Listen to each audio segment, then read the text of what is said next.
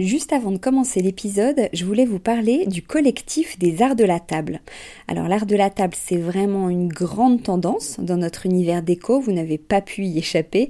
Toutes ces jolies tables qu'on peut voir en photo sur Instagram ou dans les magazines, qui nous inspirent, qu'on a envie de reproduire quand on reçoit, ou même au quotidien. Tous ces chefs et ces restaurants qui font attention autant au contenu qu'au contenant, et toute cette jolie vaisselle qu'on peut voir dans les boutiques, eh bien c'est tout ça que défend le collectif des arts de la table, qui a pour ambition donc de promouvoir et de valoriser la filière française des arts de la table. Grandes marques, créateurs indépendants, artisans et détaillants passionnés, ils sont tous unis d'une même voix pour faire rayonner leur savoir-faire et leurs produits mais aussi pour vous inspirer. Tous les mois, le collectif des arts de la table vous propose une nouvelle tendance qui vous donne plein d'idées sur les matières, les couleurs et les formes du moment, et bien sûr une sélection de produits de marque française que vous pouvez donc retrouver sur leur site lesartsdelatable.fr ou sur leur compte Instagram lesartsdelatable. Allez, place à l'épisode maintenant.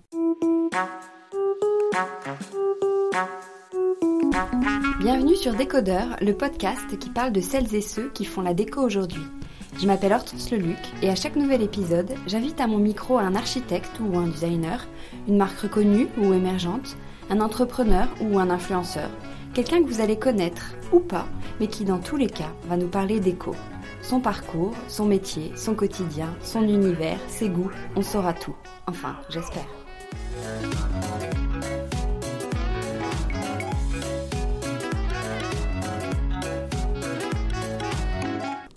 Aujourd'hui, je suis avec Thomas Herel, le fondateur et directeur artistique de Designer Box. Alors Designer Box, c'est deux choses. Depuis six ans, c'est une box qui propose tous les mois un objet design unique, signé par un designer de renom ou émergent, et à petit prix. Comme un cadeau dans sa boîte aux lettres. On adore l'idée. Depuis un mois, c'est aussi une plateforme qui permet aux designers de vendre directement leurs créations exclusives et à nous de les acheter au meilleur prix. Thomas bouscule les codes de la distribution et du design, il veut faciliter l'accès à la création et ça c'est une bonne nouvelle. Cet épisode est enregistré dans un petit salon cosy du Panache Hotel. Bonjour Thomas. Bonjour Hortense. Alors avant de commencer, on va beaucoup parler de design. Pour vous, quelle est votre définition du design? Un objet design, c'est quoi?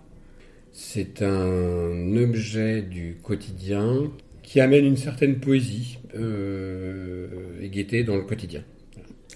Et on va beaucoup reparler euh, du design que vous souhaitez rendre accessible. Est-ce qu'à la base, le monde du design n'est pas un peu euh, trop pointu, un peu trop élitiste, un poil snob? Qu'est-ce que vous en pensez? C'est le design paraît pointu, c'est lié principalement à des problèmes de communication, euh, puisque finalement les acteurs du secteur s'adressent principalement à leurs clients, qui ont les moyens aujourd'hui d'acheter du design signé de créateurs. Et donc, évidemment, ils ne s'adressent pas forcément à une cible très large. Et c'est exactement l'enjeu de Designer Box depuis euh, sa création.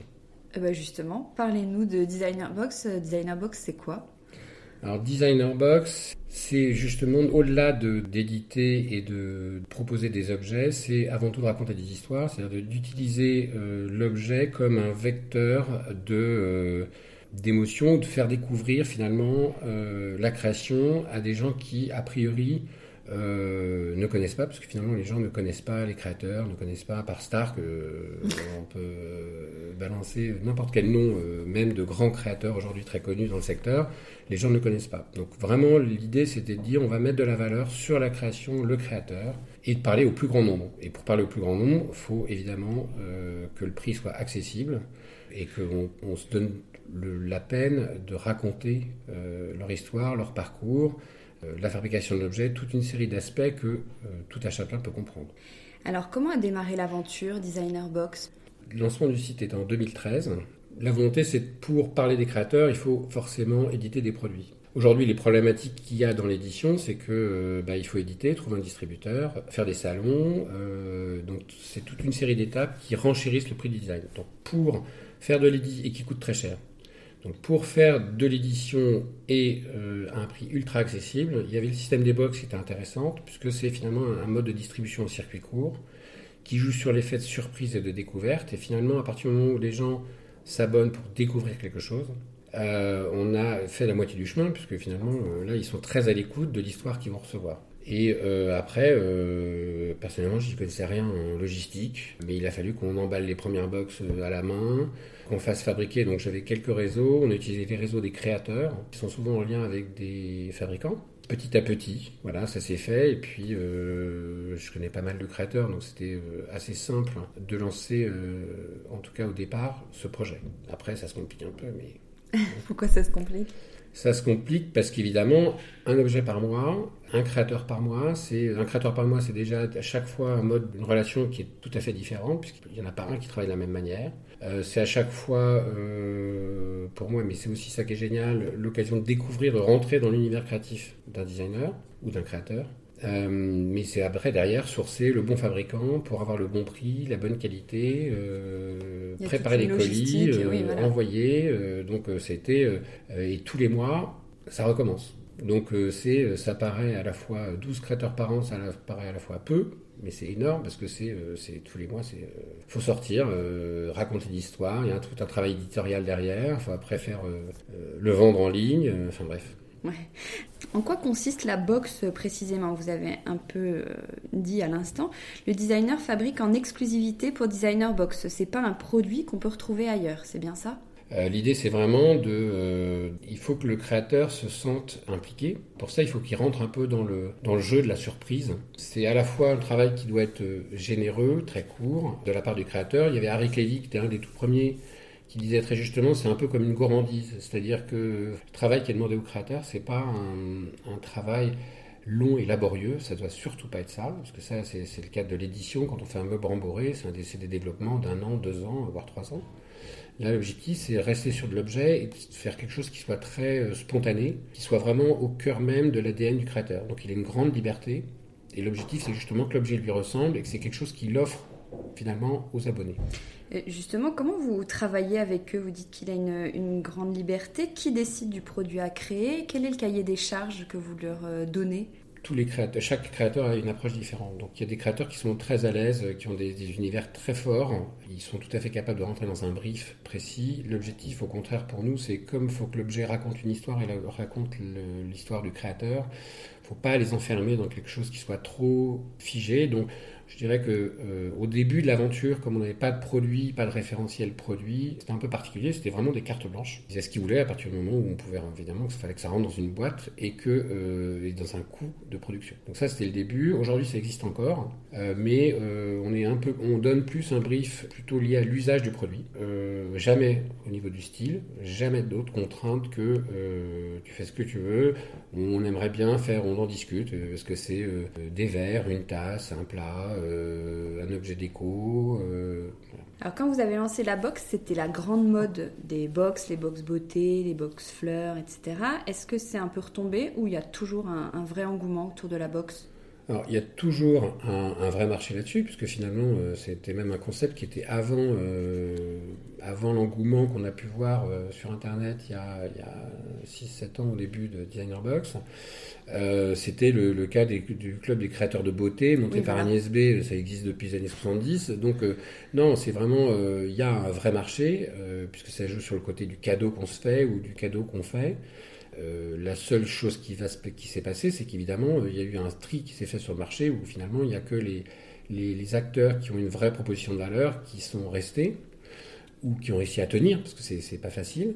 Euh, mais il existe de tout. Il y a une multitude de raisons de, de s'abonner. euh, De, Mais chez de- Designer Box, par exemple, entre il y a 6 ans et aujourd'hui, il y a toujours le même. Vous avez des abonnés qui sont les mêmes depuis le début, des nouveaux. Alors, il y a des fous furieux qui sont abonnés depuis le début, qui vaut nos 70 euh, produits. Euh, mais c'est rare, non, il y a, le- ça a évidemment bien évolué en, en termes de, de quantité de nombre, évidemment. Et du coup, aujourd'hui, on s'adresse à une clientèle qui est beaucoup plus vaste qu'elle ne l'était au début, puisqu'au début, les gens, euh, c'était avant tout des gens du secteur qui connaissaient le secteur, qui connaissaient le- les créateurs qui allaient faire des boss, donc ils se disaient, bah, euh, finalement, un objet euh, de cet acteur-là, de Ron Gillard, de Dari Clévy ou Pierre Lissani à, à, euh, à 20 euros, euh, c'est génial. voilà. Donc, Vous avez réussi votre pari de rendre le design accessible. Votre cible est beaucoup plus variée. beaucoup plus varié. Est-ce que ce sont des éditions limitées ou pas J'ai lu que les moules de ces objets étaient détruits pour préserver la rareté de l'objet. C'est vrai? Alors, c'était ce qui s'est passé au début. Effectivement, c'était de se dire, bah, on va, euh, on fait une édition, puis après, c'est fini au bout de la deuxième année, on s'est dit, mais c'est quand même beaucoup de travail d'éditer un produit tous les mois. C'est aussi beaucoup de travail dû par le créateur. Et finalement, pourquoi est-ce qu'on limite ça? Et limiter, finalement, c'est continuer à s'adresser à des euh, professionnels, à des euh, collectionneurs, à des gens qui finalement euh, ont les moyens de s'acheter de l'objet euh, en édition limitée dans des galeries et que c'est pas notre clientèle, c'est pas notre volonté. Donc il y a une vraie évolution au bout de à la deuxième année, un vrai choix d'aller au contraire beaucoup plus ouvrir, s'ouvrir sur euh, le consommateur euh, standard. Et du coup, on a, on a même baissé le prix de la box puisqu'on est passé de 29 euros à 19,90 euros. Donc c'était vraiment un, un acte très fort pour ouvrir le marché. Est-ce que vous avez déjà refusé un projet finalement La création du, créateur vous vous plaisait pas? Non. Euh, et pour te dire, il y a des créateurs avec qui on a, fait, on a sorti un, objet, une box, euh, dont j'étais pas forcément fan du travail, mais où je trouvais que c'était légitime qu'ils soient dans le, dans, le, dans le pool des créateurs qu'on met en avant parce qu'ils ont un travail qui, euh, qui est très fort, très marqué et que le design c'est tout sauf une question de style ou de goût. Qu'est-ce que c'est le bon goût? Bah non, c'est une mm. variété de, de, propositions. Justement, je me suis même moi-même fait prendre au piège de la découverte et j'ai découvert à l'occasion de, ces collaborations avec des créateurs a priori avec lesquels j'avais pas forcément d'affinité. J'ai commencé à apprécier leur travail, à découvrir réellement leur personnalité et ça c'est génial. Donc euh, non, il n'y a pas de, il a pas de sélection particulière. Euh. C'est vraiment carte blanche jusqu'à la fin. Et est-ce que vous nous diriez quelle box a eu le plus de succès ou c'est secret euh, non, c'est pas, enfin, c'est secret. Euh, qu'est-ce que c'est que d'avoir du succès? Alors il y a deux, non, il y a deux niveaux. Il y a un, euh, le niveau de, satisfaction de nos clients, parce que c'est la, partie service client est un gros enjeu pour nous. il y a beaucoup de gens qui travaillent chez nous justement pour répondre aux clients. on fait des enquêtes tous les mois après chaque expédition de produits pour savoir qu'est-ce qu'ils en ont pensé, est-ce qu'ils étaient contents. Donc il y a des projets qui ont, qui ont été très bien perçus, qui ont énormément surpris. Je pense à un cadre de Ron Gillard qui, a quelque chose qui ressemble très, tout à fait à son travail, qui fait plutôt en galerie, qui a énormément plus surpris, énormément surpris, mais, euh, mais qui n'a pas une, vocation à, faire un, qu'on estime avoir un potentiel commercial énorme, parce que c'est un objet très pointu, et si on raconte pas l'histoire, ça va être compliqué de, le vendre. Et puis il y a des autres objets comme euh, la carafe Egg de Sébastien Bergne, où Là, on peut le voir aujourd'hui sur le site. Il est réédité. Ça doit faire la quatrième, cinquième édition qu'on fait de cet objet-là. Il y en a d'autres. Donc, euh, les succès, il, suffit simplement d'attendre un petit peu et puis de voir que bah, s'ils sont réédités, c'est qu'il y a, un vrai, euh, y a une vraie demande de la part de nos clients. Alors, en parallèle, depuis un mois, je crois un mois ou deux mois, vous avez créé une marketplace qui permet aux artisans, aux créateurs, aux designers de vendre directement leurs créations. Est-ce que vous pouvez nous, parler de ce, projet et peut-être, euh, j'utilise le mot marketplace, peut-être expliquer ce qu'est une marketplace? Alors, une marketplace, c'est un, site e-commerce, mais euh, avec la particularité, c'est que euh, on met en relation directement des vendeurs avec des acheteurs. On ne fait que mettre en avant, promouvoir et, euh, percevoir une commission euh, au moment de la transaction. Mais c'est pas nous qui fabriquons, c'est pas nous qui, euh, enfin qui nous occupons de livrer. Donc ça c'est pour la définition de la marketplace. Donc Amazon en est une, voilà, il y a une multitude de gros acteurs sur le secteur. dans la déco aussi il y en a qui existent. on peut parler de Celency sur le côté vintage ou seconde main. Il y a, il First Dibs aux États-Unis qui mélange du contemporain et du vintage. Il y a des gros, des gros acteurs, mais il n'y a personne qui s'est occupé réellement des créateurs contemporains qui sont pourtant une multitude, ils sont des dizaines de milliers en Europe, à s'éditer et à distribuer localement, mais qui sont invisibles par le consommateur moyen. Donc je dirais que ce projet-là, sur lequel on travaille déjà depuis un an, qu'on a lancé il y a deux mois, il répond à la fois à une demande de notre communauté, parce qu'aujourd'hui on a à peu près 120 euh, 000 personnes qui, nous suivent euh, régulièrement, qui ont été abonnés, qui suivent les news, mais finalement on propose des objets. Donc il y en a un certain nombre qui nous en demandent, mais quand est-ce qu'on pourrait avoir? Est-ce qu'il n'y a pas des, chaises? Qu'est-ce que tel créateur vous le mettez en avant, mais il a fait d'autres choses, etc. Donc l'idée c'était de dire un, on répond à nos consommateurs, à nos clients, à notre communauté en leur proposant une offre plus large. S'ils ont apprécié tel objet, ben, ils vont découvrir que ah, ben, il a fait, euh, il fait en parallèle de ça une, série de céramiques. Donc l'idée c'était de dire bah, finalement on, permet à nos clients d'ouvrir et d'aller d'avoir une expérience d'achat plus large que juste de l'objet, il peut aller jusqu'à un miroir, euh, des objets beaucoup plus gros qu'on évidemment ne peut pas mettre dans une box. Donc c'est un, répondre à nos clients, et deux, surtout, rester sur notre fil conducteur depuis le début de l'aventure, c'est-à-dire de mettre en avant des créateurs à travers cette marketplace, ou cette, maintenant qui est une plateforme,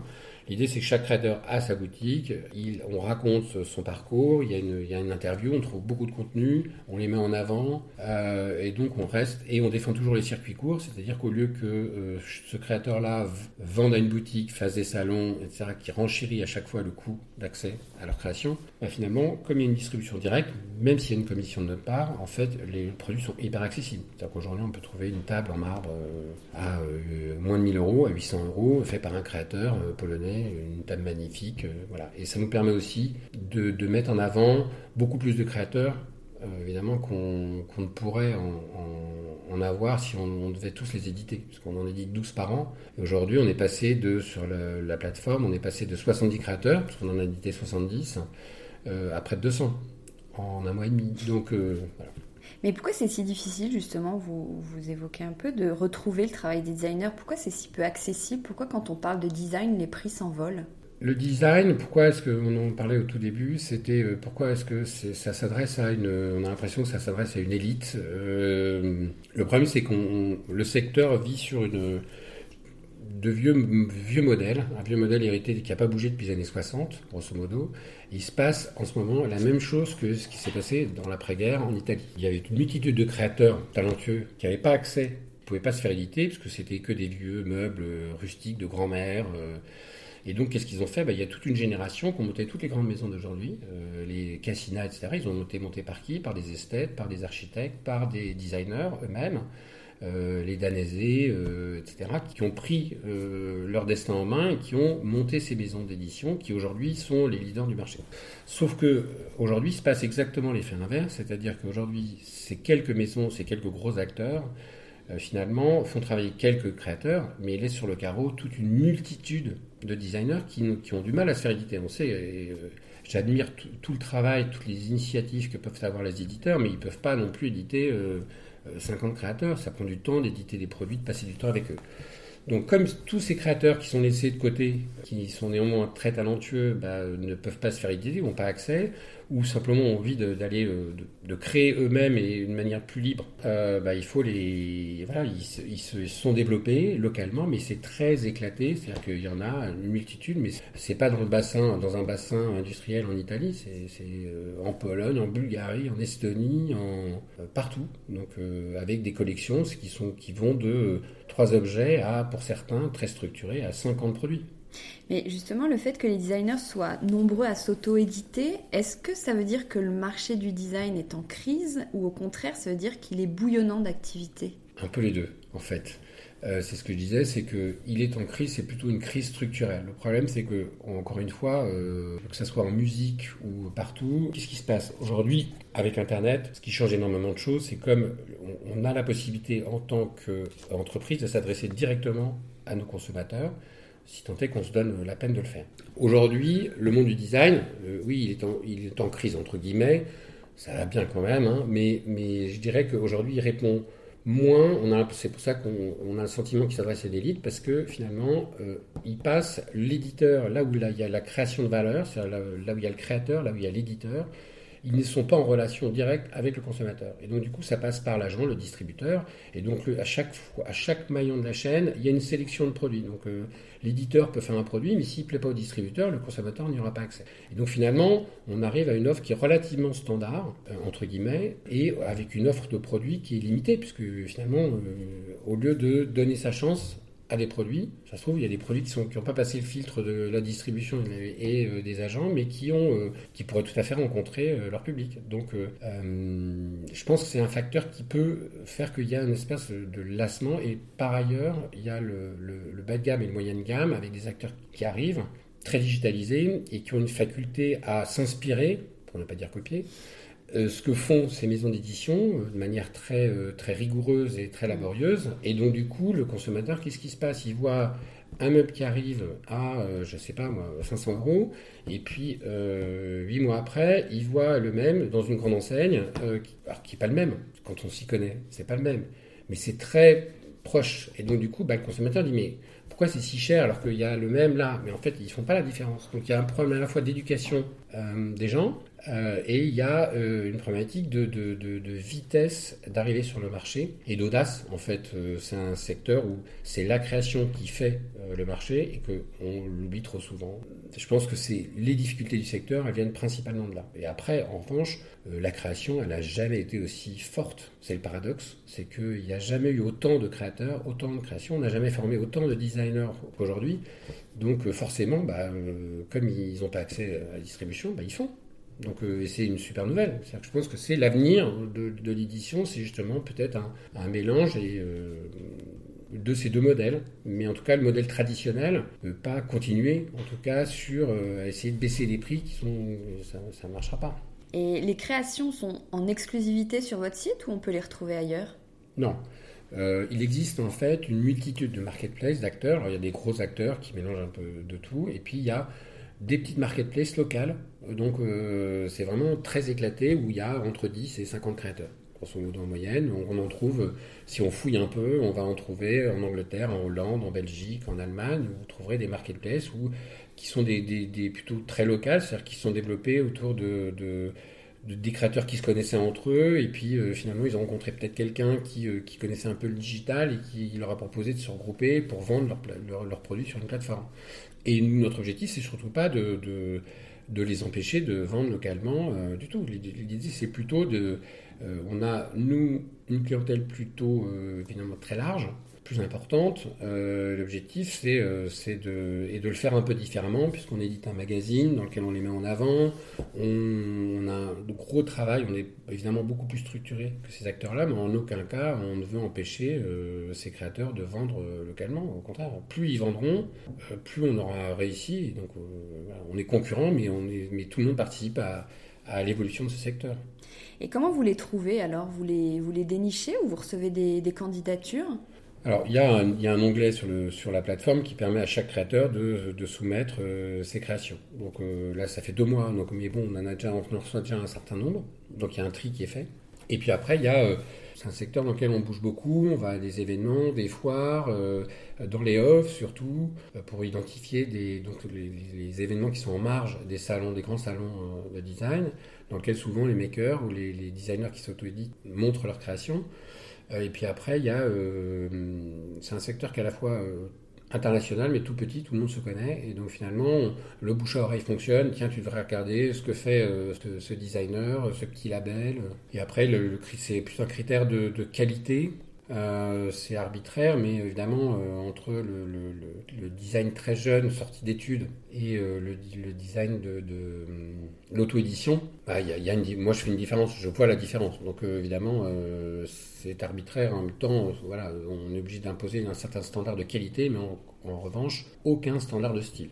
C'est-à-dire que je m'interdis de choisir des choses, voilà, de choisir des choses qui ne me plaisent qu'à moi. Au contraire, il faut que ça plaise au plus grand nombre. J'ai l'impression que vous insistez aussi euh, beaucoup sur la qualité des produits, leur pérennité, les matériaux, le savoir-faire unique.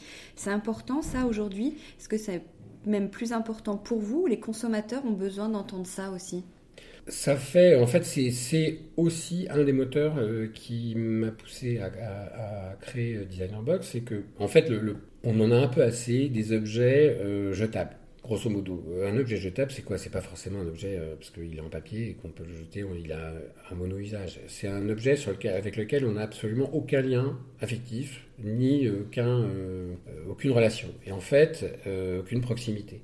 C'est un objet qu'on va acheter de manière compulsive et puis finalement dont on se débarrassera très facilement parce qu'on n'a pas de, il n'a pas d'importance pour nous. En fait, l'idée c'est de dire finalement, euh, un objet qui est bien fabriqué euh, et qu'on achète avec soin, ou qui ça commence par l'objet, ça peut être un objet qu'on vous offre.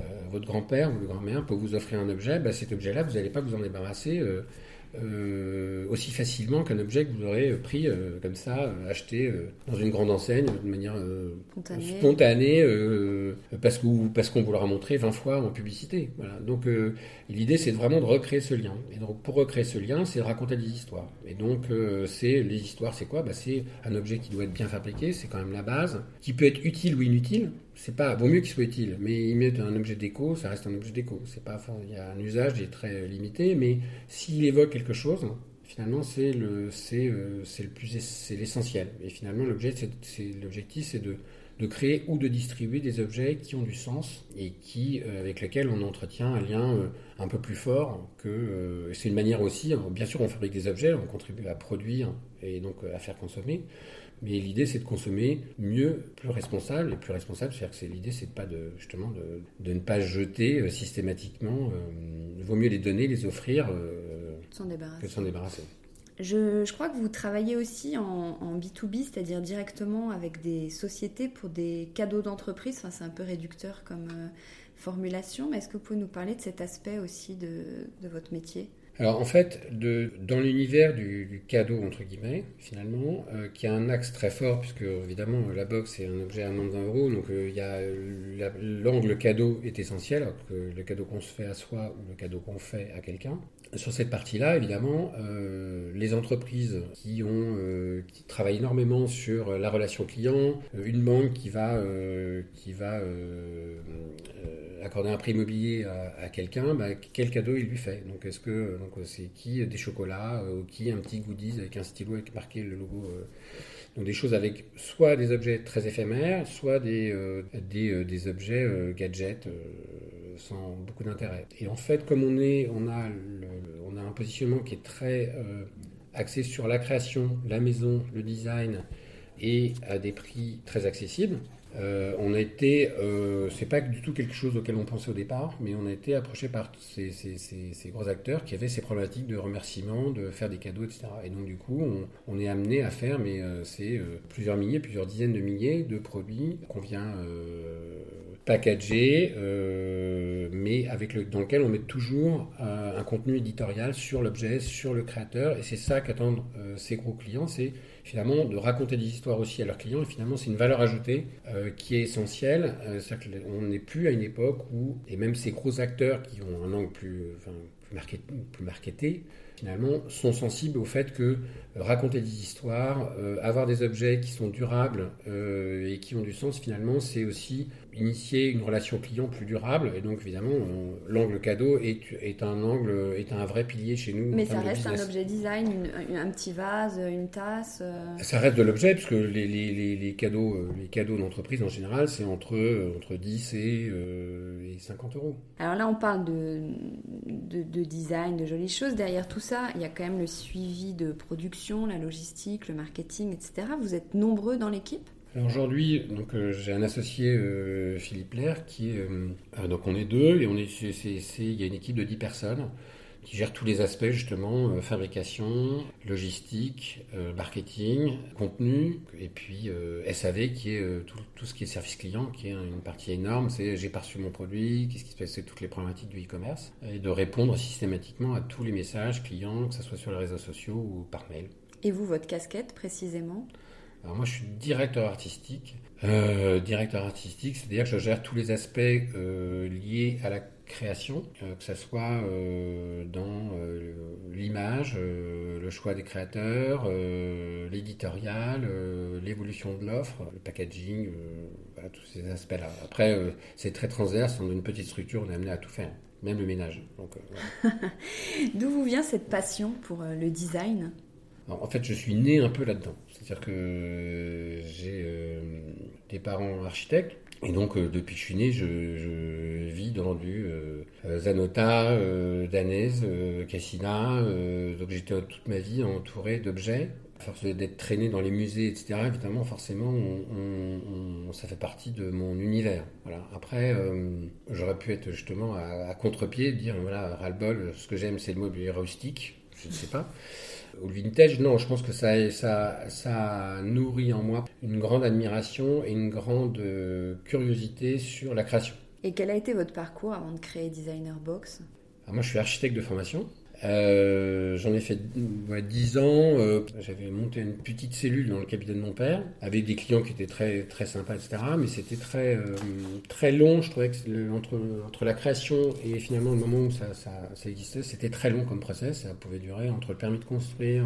c'est des étapes qui pouvaient durer, oui, deux ans, trois ans. Et puis, j'ai eu l'opportunité de monter une agence de communication, donc tout début d'Internet, on faisait des sites Internet, et puis là, c'était une création qui était, ça pouvait exister en deux mois. Donc évidemment, on est grisé par la vitesse à laquelle, entre l'idée et le moment où ça va exister, euh, la vitesse à laquelle ça va. Euh, et donc progressivement, j'ai glissé pour ne faire quasiment plus d'architecture, mais que de la communication et du digital. Après, bon, j'ai participé à, à monter plusieurs projets à chaque fois en tant qu'entrepreneur. Donc évidemment, euh, je prenais des participations, je montais les projets. Euh, il y en a certains qui ont été échoués, notamment au début. Et puis après, euh, ça a mieux marché. Donc j'ai revendu, j'en ai remonté un autre, etc. Et en 2004, j'ai eu l'opportunité de, travailler avec Saint-Gobain, qui avait des difficultés sur, pour matérialiser, faire exister leur, leur, innovation, communiquer sur l'innovation. Et donc l'objectif, c'était de faire travailler des créateurs pour fabriquer des objets ou des installations à partir de ces technologies-là pour montrer des nouveaux usages. Voilà. Et donc, en fait, c'est vraiment le démarrage entre l'idée de dire, finalement, la création est un très bon vecteur de communication, puisque finalement, il permet à des industriels de communiquer sur des savoir-faire à travers des objets, parce qu'un objet, bah, quand on parle d'innovation dans la presse, bah, c'est plus facile de montrer un objet qui vient incarner cette innovation. c'est là que j'ai vraiment commencé à développer un réseau auprès des créateurs voilà. Et puis le, contrat avec Saint-Gobain s'est arrêté et donc du coup, bah, euh, on s'en est bien sorti. Donc du coup, c'est de dire bah, qu'est-ce qu'on peut faire avec on a un peu d'argent. Euh, voilà. Donc j'ai décidé à ce moment-là de monter Designer Box. Est-ce que vous avez chaque pièce Designer Box chez vous? Absolument. Comment vous définiriez votre intérieur? Quel est votre style? Il est forcément design ou vous êtes ouvert à d'autres courants? Alors design, je ne sais pas ce que c'est en fait. Euh, non, ce sont que des contemporains? Alors contemporain, ça c'est très certainement, même si j'ai quelques objets euh, hérités de, grands-parents auxquels je tiens, euh, voilà, mais euh, globalement oui, très contemporain, on va dire 20e, et de créateurs. J'ai pas de, de, meubles de grande enseigne, non. Alors souvent les femmes aiment bien la, déco. Là, je connais pas votre épouse, mais c'est plutôt vous l'expert. comment ça se passe pour vos, vos achats? C'est vous, elle, ensemble? Bah, je vis avec quelqu'un qui est quand même, connaît quand même le secteur, qui a un angle très différent, peut-être moins professionnel que le mien, moins aiguisé, mais euh, donc qui a un avis euh, fort. Donc moi, il m'arrive de, euh, d'acheter un, meuble sur lequel je, je lorne depuis un certain temps. Je l'amène et on me dit non, ça, pas ça ici, c'est pas possible. Donc du coup, j'ai un, j'ai un garde-meuble dans lequel je, je garde, je garde, et en rêvant un jour d'avoir une maison secondaire où je pourrais avoir enfin une pièce dans laquelle je pourrais profiter de ces objets ou de ces meubles. Voilà. Quel est votre dernier achat déco, justement? Non, c'est plutôt, alors c'est pas un achat déco, c'est un dessin de Yona Vautrin, euh, qui avait dessiné toute une série, un espèce de Kamasutra. Donc euh, voilà. Et sinon, en termes d'objets ou de. Si, le, tabouret vent contraire de Brichet Ziegler. Et le plus fou que vous ayez fait dans votre vie? L'achat le, plus fou que vous ayez fait dans votre vie Le plus fou Oui. Aucun, parce que je suis, enfin, je suis pas un acheteur compulsif, donc euh, en général je, je mûris, euh, je mûris, je peux avoir des coups de cœur, mais euh, mais je vais pas, je peux faire des achats déraisonnables, mais mais je peux pas les considérer comme fous dans le sens où j'ai toujours assumé, donc voilà. Et est-ce qu'il y a un achat dont vous rêvez? Non, pas en pas pas en design, non, en art contemporain, oui. Est-ce qu'il y a des, figures de la déco, du design que vous admirez? Oh, beaucoup les Brûlés, euh, Bruno Munari, Enzo Mari, euh, toutes ces générations-là euh, qui étaient autour de d'Anese, qui est une maison que, en inconditionnel, en tout cas de cette époque-là. mais il y en a une multitude. Il a pas de. moi, j'admire tous les tous les créateurs m'inspirent, qu'ils soient artistes ou designers, peu importe. Il n'y en a pas un plus que l'autre. Et vous qui êtes très ouvert à toutes les, à toutes les idées, à la création justement, est-ce qu'il n'y a pas tout de même une faute de goût à ne pas faire? La faute de goût, c'est pas de ne de, de, pas s'écouter, de ne pas prendre de risques. Donc pour moi, la faute de goût, c'est le total look, c'est euh, voilà, euh, on va refaire, euh, ou bien même simplement refaire, trop regarder les tendances, trop regarder les magazines, refaire ce qu'il y a dans les magazines.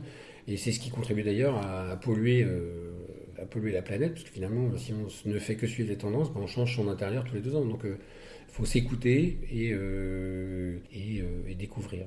Alors on va terminer avec les questions à Watt qui sont des petites questions pas cher payées. Je ne sais pas si vous les connaissez, donc non, vous n'allez pas être déçus. Question à 10,95€, le prix d'une BD Tintin. Chez Designer Box, vous aimez raconter des histoires, vous nous l'avez dit plusieurs fois, l'histoire des produits, l'histoire des designers. Et vous, quelle histoire vous aimiez qu'on vous raconte quand vous étiez petit euh, Pierre et Loup. Question à 79 euros, le prix d'une bonne paire de gants de boxe. Vous qui êtes expert en boxe, est-ce que vous connaissez la différence entre boxe française et boxe anglaise euh, pour avoir fait de la boxe française, oui. Bah, avec les pieds pour la boxe française et euh, juste les mains avec la boxe anglaise. Question à 9,99 euros, le prix d'un abonnement mensuel chez Deezer. Pour l'épisode 10, je recevais Julia Rousseau de chez Goodmood qui a travaillé aussi chez, chez Deezer. Est-ce que toutes les personnes qui travaillent chez Deezer sont sensibles à la déco? Non, alors moi j'ai jamais travaillé chez Deezer. J'ai cofondé Deezer au tout début, mais j'ai pas, j'ai pas eu de rôle opérationnel. Je n'ai pas développé euh, Deezer. Euh, euh, il faut quand même que je le reconnaisse. Donc non, non, non. mais non, non. Mais Julia, c'est un parcours assez amusant. Mais après, je sais que Daniel Maréli, le fondateur de Deezer, est aussi un passionné de, de design et de déco, mais c'est mieux sur le tard. Merci beaucoup, Thomas. T'en prie.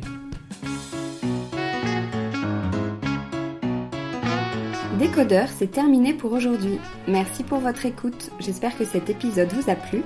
N'hésitez pas à vous abonner à ce podcast, à laisser un commentaire sur iTunes ou sur la plateforme que vous utilisez, à suivre Décodeur sur Instagram, bref, à me faire des retours et surtout à en parler autour de vous. Merci et à la semaine prochaine.